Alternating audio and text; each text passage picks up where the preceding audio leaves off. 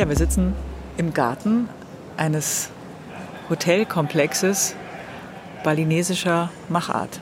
Also überall Palmen, exotische Pflanzen. Affen habe ich noch keine gesehen. Die sind für Indonesien zwar spezifisch, aber sind auch eine Plage.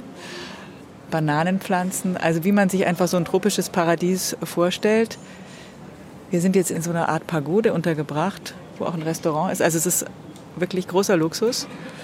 Und da, da hat der Kanzler übernachtet, während genau. wir in einem etwas schnöderen Hotel gearbeitet haben. So ist es. Haben. Nicht, dass hier der falsche Eindruck entsteht. Genau, und nicht im Spa waren, nicht baden waren, sondern hart gearbeitet haben. Genau, wir waren aber am Strand. Muss man, muss man gestehen, haben wir kurz einen kleinen Abspeer. Einmal gesehen, kurz gesehen aber nicht und wieder im Wasser. zurück zur Pressekonferenz.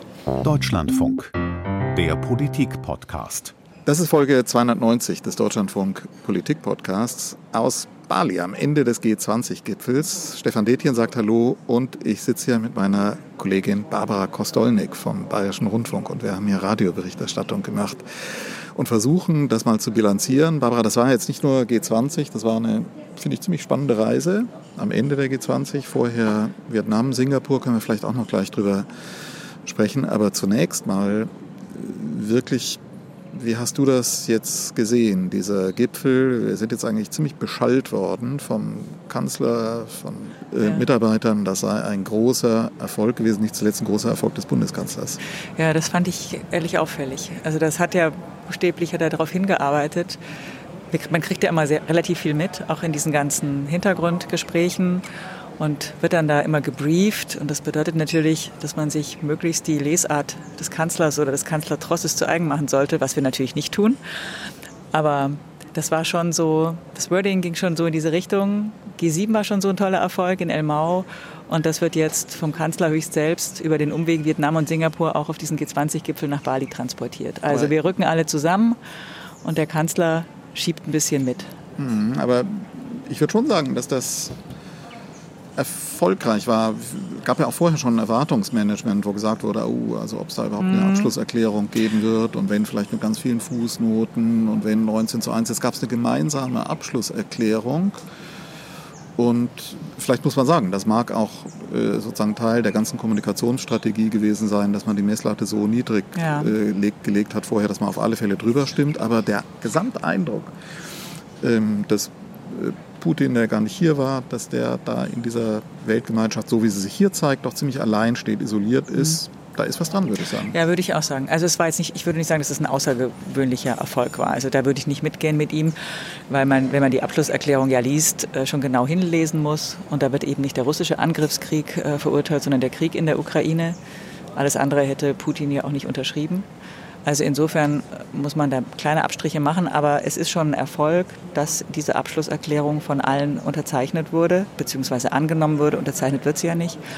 Also und, und auch da muss man ja nochmal einschränkend sagen, es ist nicht so, dass in der Abschlusserklärung von den G20 der Krieg in der Ukraine verurteilt wird, sondern es heißt, auch das haben wir gehört, da war ein Ringen dahinter, most members strongly condemn. Also die meisten Mitglieder, das ist ein realistisches Bild und beinhaltet natürlich auch die Wahrheit, dass es eben nicht alle sind. Dann gibt es auch sozusagen diplomatischer Trick, den Verweis auf die Abstimmungen in der UN-Generalversammlung. Das ist quasi der sich, Umweg, den man genommen hat. Genau, so wo sich die G20-Mitglieder China und Indonesien ja enthalten haben. Genau. Also Most ist natürlich mehr als many. Das ist auch jetzt wieder so ein bisschen Diplomaten- oder ja, Hintergrundsprech, aber ähm, Most bedeutet eben mehr als die Hälfte. Many wäre schon schlecht gewesen, weil das wären eben nur ein paar gewesen. Und ähm, mehr als die Hälfte ist jetzt nicht so verkehrt. Insofern, ich bin so ein bisschen hin und her gerissen. Ich würde sagen, es war jetzt nicht der, der große Erfolg, aber es war auch, kam auch nicht zum Eklat. Immerhin haben sie sich geeinigt, das haben sie bei keinem anderen G20-Treffen vorher, also Finanzminister und so weiter, keine Einigung. Es ist keiner wutentbrannt abgereist. Gut, Lavrov ist ein bisschen früher abgereist, aber das war wohl im Plan, das hatten alle einkalkuliert. Also es ist der, der, der große Knall ist ausgeblieben, auch wenn natürlich durch diese, das ist immer die Frage, wie nennt man das, diesen Vorfall an der ukrainisch-polnischen Grenze natürlich das Ganze schwer aufgeschüttelt und aufgerüttelt wurde, weil wir ja am Anfang auch nicht wussten, wer hat jetzt äh, wen angegriffen, wer ist dafür verantwortlich. Es gab ja ein paar, die schon gesagt haben, ja, das ist klar, die Russen, das ist jetzt die Antwort der Russen auf äh, diese Abschlusserklärung, dass sie da nicht zufrieden sind und jetzt zeigen sie es eben, indem sie äh, Polen attackieren, aber das wäre vielleicht ein bisschen over the top gewesen. Da kommen wir vielleicht gleich nochmal drauf. Ich finde zunächst nochmal zu diesem Bild, gehört natürlich ganz maßgeblich, dass wir da die Staats- und Regierungschefs der G20 gesehen haben und einer ist nicht da, nämlich äh, Wladimir Putin. Und wir saßen meistens da in diesem großen Pressezentrum. Da gab es dann immer wieder die Bildübertragungen aus dem Verhandlungssaal, aus den Side-Events, wo die draußen irgendwo zwischen Mangroven rummarschieren. Weil wir nicht dabei dann, sein durften. Ja. Oder nur ganz wenige von uns. Genau, also man sieht einen Teil der Bilder, aber was man da sieht, ist dann wie bei so Gipfeln dann viel auch so Body Language, rumkumpeln, auf die Schulter schlagen, freundlich begrüßen. Und man sieht Und, auch längst nicht alles, das ist natürlich so ein bisschen... Aber man sieht eben, einer ist nicht dabei, so genau man hinschaut, ja. nämlich Putin ist nicht dabei, die anderen sind dabei. Und wenn man sieht, wie die anderen auch Lavrov äh, behandelt haben, er wurde ja schon so ein bisschen als Paria inszeniert. Das ist jedenfalls mein Eindruck gewesen. Und vermutlich wollte Putin das äh, sich ersparen und deswegen ist er erst gar nicht hingefahren. Ich hätte manchmal sogar fast ein bisschen Mitleid, muss ich sagen, wie der da so schlurfte. Also gerade da, als der Empfang war am Abend in diesem Lavrov. Vishnu, hm. Lavrov, in diesem Vishnu ähm, Kulturpark. Es ist da dieses riesige Abendessen, Feuerwerk mit allen Staats- und Regierungschefs und Gattinnen so anwesend oder Partnern, Partnerinnen so anwesend gegeben hat. Da wurde der mehr oder weniger so, ja, wie so der unangenehme Cousin 17. Grades so da links liegen gelassen. Was und es gab diese Szene dann gestern, Statements nach dem ersten Tag und Lavrov sagt, versucht noch ein anderes Bild zu zeichnen nämlich die Abschlusserklärung, prima, da steht da drin, dass es, so wurde der übersetzt, dass es alternative Meinungen gab, also geschlossen waren die überhaupt nicht und, ähm, und sagte dann, ich habe ja mit vielen gesprochen, mit Emmanuel Macron, mit Olaf Scholz und wir haben Scholz dann gefragt, wie war denn das Gespräch und Scholz sagt dort, der stand neben mir, hat auch zwei Sätze gesagt, das war's. Und wie er das gesagt hat, war auch ganz interessant, weil er guckte so, als also Scholz jetzt, als äh, hätte er das Treffen auch lieber nicht gehabt und nicht mal diese zwei Sätze mit Lavrov gesprochen. Ja, aber hat Vergnügen gehabt, zu diesem Bild des isolierten Lavrov auch beizutragen, das ja. sich eben aus, aus, vielen Schilderungen und Wahrnehmungen zusammengesetzt hat. Also ich würde mal sagen, wenn man sich dieses Jahr nochmal anschaut, das damit anfing, am 4. Februar war das, als es dieses denkwürdige Treffen von Putin und Xi Jinping gegeben hat und die diese große, wirklich ungewöhnliche Erklärung mit so einer gemeinsamen geopolitischen Vision gegen die amerikanische Hegemonie verabschieden und man denkt, da haben sich jetzt zwei wirklich eng untergehakt und wollen eine Weltordnung äh, mitgestalten. Dann kommt ein paar Tage später dieser Angriff. Es sickert schon immer wieder durch. Der C ist überrascht worden davon. Ähm, der hat das nicht gewusst. He was not amused. Dann eine lange Zeit, wo wir immer wieder gehört haben, der Westen tut sich wahnsinnig schwer, bei den südlichen Ländern zu erklären, wer hier der Verantwortliche, wer der Schuldige ist. Es wird immer wieder gesagt, ihr habt den provoziert. Die russische Erklärung verfängt an vielen Orten. Und jetzt, nach wie viel ist es, nach neun Monaten Krieg, ist man an dem Punkt, wo wir dann doch mit guten Gründen sagen können, Putin hat nicht mehr viele Freunde auf, auf der Weltbühne. Das fand ich auch interessant hier, weil wir sind ja jetzt hier auf Bali, was da sehr schön ist, aber auch eine, eine sehr weit entfernt von Europa liegende Region ist. Und da hat man, das war jedenfalls mein Eindruck auch von der Reise jetzt hier, schon die Ukraine oder den Krieg in der Ukraine nicht so sehr auf dem Schirm. Das ist vielleicht ein Pass pro Tote, weil in dieser Region Indo-Pazifik fürchtet man ja eher China als Nachbarn. Also dass sich sozusagen das wiederholt, was in der Ukraine passiert ist. Ich hatte den Eindruck, das war so der Elefant im Raum, das passt ganz gut, der indische Elefant im Raum, ähm, dass China eben Taiwan angreift. Aber so wie dieser Gipfel verlaufen ist, gut, gut, kann man jetzt nicht, man ist genauso wenig im Kopf von Xi, wie man im Kopf von, von Putin ist, aber dass das zumindest vielleicht etwas weniger wahrscheinlich geworden ist. Oder ja. würdest du das auch so sehen?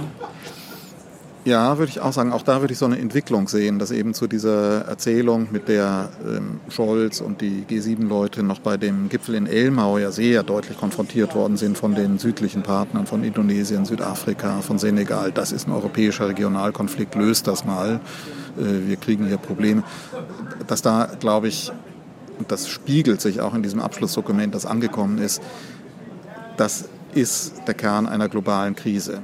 Das, das ist kein alle. europäischer Regionalkonflikt. Genau. Und vor allen Dingen, wenn das weiter eskaliert, betrifft es alle. Das ist angekommen. Ja. Und, ähm, und von daher ist da auch ein Stück dann doch Erkenntnis, dass da eine gemeinsame Verantwortung drin ist, die sich ja auch darin gespiegelt hat. Es gehört ja auch zu den Ergebnissen unmittelbar vor diesem Treffen, äh, vor diesem G20-Gipfel, das Treffen von Joe Biden mit Xi Jinping, mhm. wo alle drauf geschaut haben, wird da nochmal das wiederholt, was Xi Jinping Scholz gesagt hat, Warnung von nuklearer Eskalation und Biden kann rauskommen und kann auch sagen, wir waren uns einig. Interessant ja, dass es das von Xi Jinping nicht im O-Ton gibt, aber bestätigt vom chinesischen Außenministerium, der hat das auch gesagt. Und da würde ich auch sagen, ist es berechtigt zu sagen, das ist schon ein sehr deutliches Signal nach Moskau. Das ist eine rote Linie, die Xi Jinping da auch mitgezogen hat.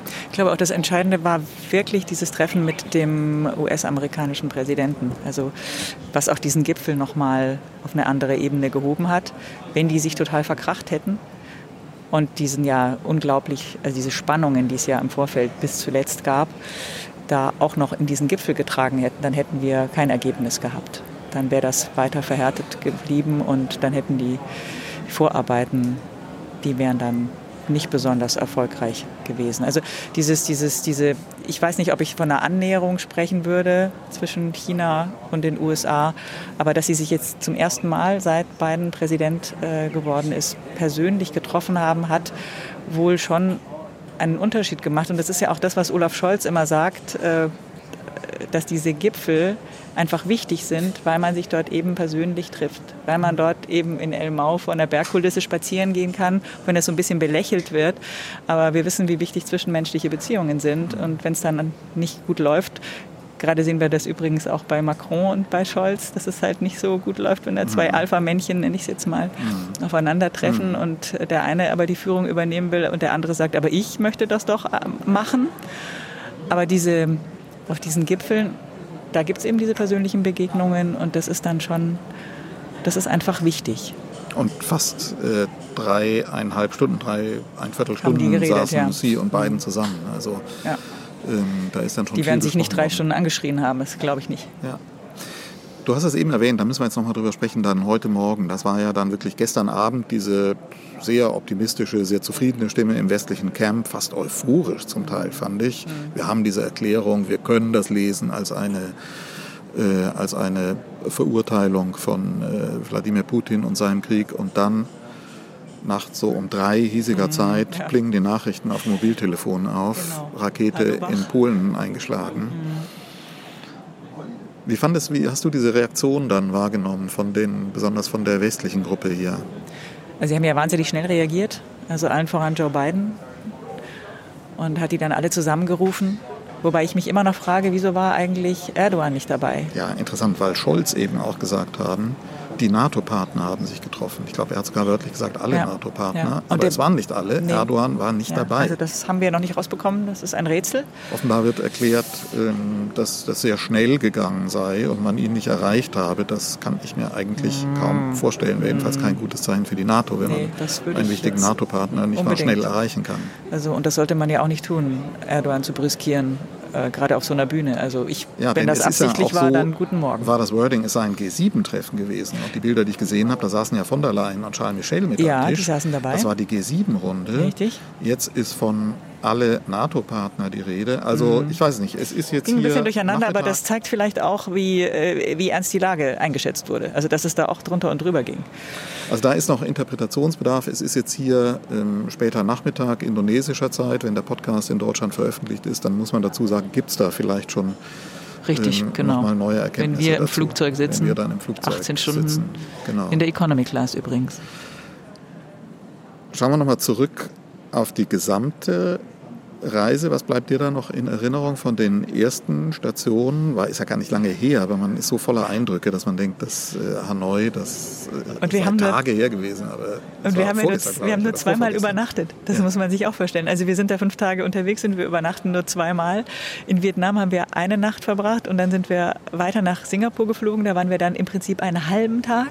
Ja dieser Konferenz. Jedes Mal triffst du einen Premierminister, also nicht wir, aber der Kanzler. Und da muss ich auch immer sagen, das ist schon eine unfassbare Ochsentour. Also wenn man sich das vorstellt, erst mit dem vietnamesischen äh, Präsidenten und Premier, äh, nee, Präsidentin, glaube ich. Nee, Präsident, Präsident, ja, Premier. Das war der Premier und Ja, dann der genau. Generalsekretär Genau, der also ich kommunistischen schon- ich- Partei. Ich, ja, man ich, kommt, man, man kommt alles also- durcheinander. Kommunisten, ja, also ein Parteiensystem, ziemlich brutales und Unterdrückung von äh, Opposition und so weiter. Dann fährt man aus Vietnam, aus Hanoi, super, kann ich nur empfehlen, ein Du unglaublich. kanntest das ja schon. Ich, war zu, Ich du hast erzählt, noch du nicht. warst. Ich kannte das noch Ach so, nicht. aber du hast Nein. erzählt, du warst schon mal in Vietnam Nee, gewesen. nee, nee, Ach so, nee, dann nee. habe ich, Ich das auch auf falsch Bali. in Erinnerung. Auf Bali war ich schon Auf mal. Bali warst Ja. du schon. Schon sehr lange Also her. ich war auch total fasziniert von Vietnam und auch von diesen äh, bildlichen Eindrücken. Einerseits diese Großartig. klare kommunistische Ikonografie, Ja. überall Parteizeichen, rote Fahnen und Ja, so weiter. Hammer und und dann der Sichel. blühende Kapitalismus. Kapitalismus. Du fährst dann da an, an Bauzäunen vorbei, wo steht, hier entstehen die neuesten Luxusvillen Teletel. Und da denkt sich so, das gibt's gar nicht. Und das ist direkt nebeneinander. Und das ist so krass, dieser, und auch dieser mal anders als Gegensatz. in China. Da kennt man das ja auch, Ja. Diese, ähm, dieses Aufeinandertreffen der zwei Systeme. Aber, Aber- ich fand das in Vietnam, Das auch ist als wir da abends rumgelaufen sind in der. Stadt, hatte das Ja. nochmal einen anderen, ich fand viel entspannteren Eindruck. Aber jetzt fangen wir an, über ja, Vietnam nee, zu nee, sprechen. nee, und das da sind wir eigentlich wirklich nicht. Keine äh, Experten. es ist wirklich, ähm, wir sind keine Experten. Nein, das kann man nicht sagen. Ich bin auch keine Expertin. nein, nein. Ähm, also Vietnam fand ich, fand ich wirklich faszinierend, aber ähm, natürlich ist auch Singapur faszinierend, war ich auch noch nie in der Stadt. Äh, wenn man da hinkommt, da kann man wirklich buchstäblich vom Boden essen. Es ist keine Zigaretten kippen, kein Kaugummi. Es ist natürlich alles strafbewehrt. Wenn dann drakonische Strafen drohen, das ist dann natürlich auch wieder was anderes. Andererseits ist es eine Demokratie und ein wichtiger Partner für Deutschland. Also insofern Und da haben wir Scholz, den wir jetzt hier am Schluss nochmal sozusagen als globalen Krisenmanager erlebt haben. Als Wirtschaftsmanager. Als, genau, als Handelsreisenden Genau. erlebt. Mit Robert Habeck auch. in Ich weiß gar nicht, Singapur. haben die sich eigentlich getroffen? Die haben sich kurz gesehen. Also das war in Singapur bei diesem deutsch-asiatischen, da hinten übrigens geht gerade Scholz durch die Ja, der hat Palmen gerade jetzt ganz viele Interview, Interviews. glaube ich. Ne? Also, nee, hat, ich ähm, glaube, der ist fertig, oder? Ich glaube, der ist fertig, geht jetzt an den Strand. da hinten, da ist, das hinten haben wir ja es gestern Strand. gesehen, da wohnt er. Oder der geht es, vielleicht geht er, macht das, was wir nicht gemacht haben, geht nochmal baden. Nee, Ja. bestimmt nicht. Nee, das glaube ich auch nicht. Das Wasser ist auch zu niedrig, der Wasserstand. ist gerade Ebbe. Also Vietnam auch Teil dieser Einkaufstour, also Partner erschließen. Rohstoffe, Land mit Wirtschaftsmacht. einer Wahnsinnswachstumsfahrraten, Genau. vor Corona 13 Prozent Ja. Nicht ausgeglichene Handelsbilanz, wird für 10 Milliarden Euro aus Vietnam nach Deutschland eingeführt, umgekehrt knapp die Hälfte mal. Da ist also wirklich noch Potenzial und das loten die aus Ja. jetzt. Wobei man ja sagen muss, ja, das ist immer sehr schwierig. Auch hier der Handelspartner, wie gesagt, Vietnam, keineswegs eine lupenreine Demokratie, sondern eben ein kommunistisches Einparteiensystem, das Menschenrechte nicht so besonders hoch achtet. Aber das fand ich eine der wirklich denkwürdigen Aussagen von Olaf Scholz, dass er uns abends vor laufenden Kameras und Mikrofonen in Hanoi im Hotel gesagt hat, naja, wir müssen da jetzt neue Partner suchen. Und ähm, hat konkret gesagt Bergbauunternehmen, da geht es dann um seltene Erden, seien da ja in der Vergangenheit oft sehr zurückhaltend gewesen, weil sie Kritik gefürchtet haben. Genau, Menschenrechte, Ja. Arbeitnehmerrechte und so weiter. Aber da muss man in Deutschland jetzt vielleicht auch lernen, dass wir in dieser Zeit jetzt alle Partner brauchen, um unsere, ähm, also hat er das sinngemäß Ja, gesagt, ja. ich zitiere es jetzt nicht Ja, wörtlich, aber das war ganz klar die Aussage. Und das war natürlich ganz klar eine Botschaft nach Deutschland, Mhm. sicherlich auch an Teile seiner eigenen Fraktion, an die Teile der Grünen. Ja, wie finden wir das? Tja, gute Frage. Das, das ist die neue Wirklichkeit, glaube ich. Da wird sich Robert Habeck, der war in Hanoi nicht dabei, den Nee. haben wir dann in Singapur getroffen, aber bei dieser großen äh, deutsch-asiatischen Asien- Asien-Pazifik-Wirtschaftskonferenz, die von der deutschen Wirtschaft ausgerichtet wird. Der deutschen Industrie- und also Handelskammer. das muss man sich auch mal auf der Zunge zergehen lassen. die sind mit großen, auch in Hanoi 2000 offenbar, einer- Unternehmen mit einer haben in Deutschland, äh, in, in Singapur eine Dependance. Über 2000 Unternehmen. Und auch in Hanoi große Vertretungen Also- der Industrie- und Handelskammer. Also Ja. da wird wirklich äh, geschraubt und dann unter dem Stichwort Diversif- Diversifizierung alles. Mhm. Auch unabhängig machen von China. Ja. Also das war auch sehr spannend und Bali natürlich der Gipfel. Gipfel sind ja immer so eine Sache für sich, so eine Welt für sich. Man kommt nicht so wirklich ran an die Politiker, Politikerinnen, finde ich. Es ist ein bisschen schade.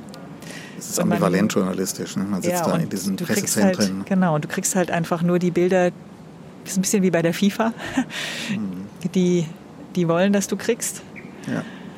Also Man kann sich was zusammenpuzzeln. Man hat dann die Gelegenheit, ab und zu mit Beratern zu sprechen. Man trifft in diesem Pressezentrum mal hier und da Stimmen. Irgendwo stand ich äh, in der Gruppe und da erklärte einer was. Das war der in- indonesische Informationsminister, der da Richtig. für die Präsidentschaft sprach. Ähm, Irgendwo saß ich neben russischen Journalisten.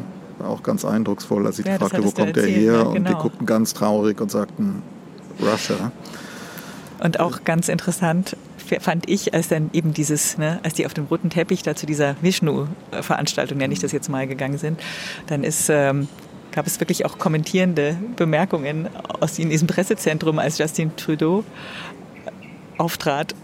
War wirklich ein Johlen in dem Saal. Also das habe ich auch noch nie erlebt. Der lief dann über den roten Teppich und ich glaube, die Hälfte des Saals fing an zu johlen und zu applaudieren. Und das gleiche nochmal bei Sunak, dem britischen Premier.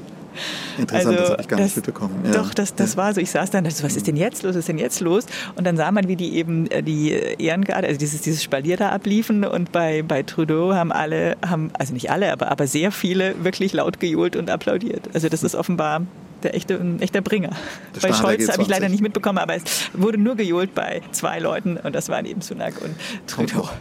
Wir müssen jetzt aufpassen, wir ähm, jetzt dass wir uns hier nicht zu lange verquatschen. losfahren Zeit zum Baden müssen. gibt es mit Sicherheit nicht mehr, denn Nein. jetzt ist gleich Abflug und dann kommt der lange Rückflug. Wir kriegen ja Wasser von oben, weil es hier monsunartig hier, ja. schüttet. Jetzt gerade hat es ein bisschen aufgehört, deswegen plätschert es nicht so sehr, aber gerade war ein, ein Schauer da, weißt du, durchweicht. Also es war sehr interessant, Barbara, und es war, glaube ich, äh, gibt jetzt nicht so viel Anlass, uns dafür zu beneiden, dass wir irgendwie im Urlaubsparadies waren. Das war es wahrlich Ich kann nicht, aber kaum eine spannende meine Augen Reise. offen halten und man hat es vielleicht auch ein bisschen gehört, dass wir jetzt schon ein bisschen durch sind, nachdem wir sehr, sehr wenig geschlafen haben. Aber spannend ist es natürlich trotzdem. Deshalb machen wir jetzt Schluss. Genau. Barbara, vielen Dank. Das war der Deutschlandfunk Politik Podcast mit Barbara Kostolnik, Korrespondentin im ARD Hauptstadtstudio, Kollegin vom Bayerischen Rundfunk. Und Stefan Detjen, dem Leiter des Hauptstadtstudios des Danke. Deutschlandfunks. Und wie immer, man kann uns schreiben, man kann uns Anregungen, Kommentare geben an politikpodcast.deutschlandfunk.de. Tschüss aus Bali. Tschüss aus Bali.